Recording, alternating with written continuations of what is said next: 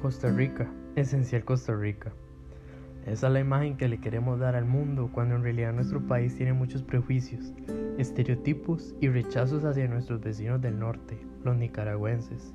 ¿Por qué los costarricenses se sienten superiores de los nicaragüenses? ¿Por qué? Unos dicen que es por nuestro tono de piel o porque los nicaragüenses son por naturaleza violentos, delincuentes, pachucos, polos, entre otros. Para empezar, Costa Rica es un país multicultural con sangre indígena, europea, asiática, prácticamente de todo lado. Ahora los adjetivos utilizados para calificar a los nicaragüenses son, en su mayoría, negativos. Ahora ponete en su lugar. ¿Qué sentirías de alguien si tratara tu nacionalidad de esa manera? Que alguien te diga que todos los ticos son unos vagos, unos delincuentes, unos juegavivos, unos drogadictos y que no hacen nada. Lo más probable es que te sientas ofendido. Pues por supuesto, porque no se puede tener un conjunto de estereotipos sobre una nacionalidad en una caja, y eso lo sabemos. No todos son de la misma manera, no todos tienen la misma personalidad. Lo mismo sucede con los costarricenses. Pero ¿en qué estás pensando? ¿Vos crees que los ticos no se van a otros países a buscar mejores oportunidades? Si aún estás con las dudas, te lo recuerdo. Estados Unidos, Nueva Jersey específicamente. Literalmente hay una multitud de ticos allá. ¿Te gustaría que se burlaran de tu tono de piel o de tu acento latino tan marcado a la hora de hablar otro idioma?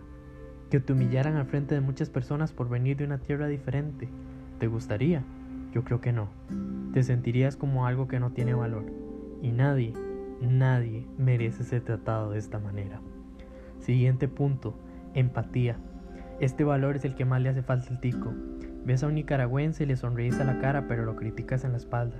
Ah, pero vos sos diferente. Esa excusa utilizas cuando decís algo hiriente delante de un nicaragüense.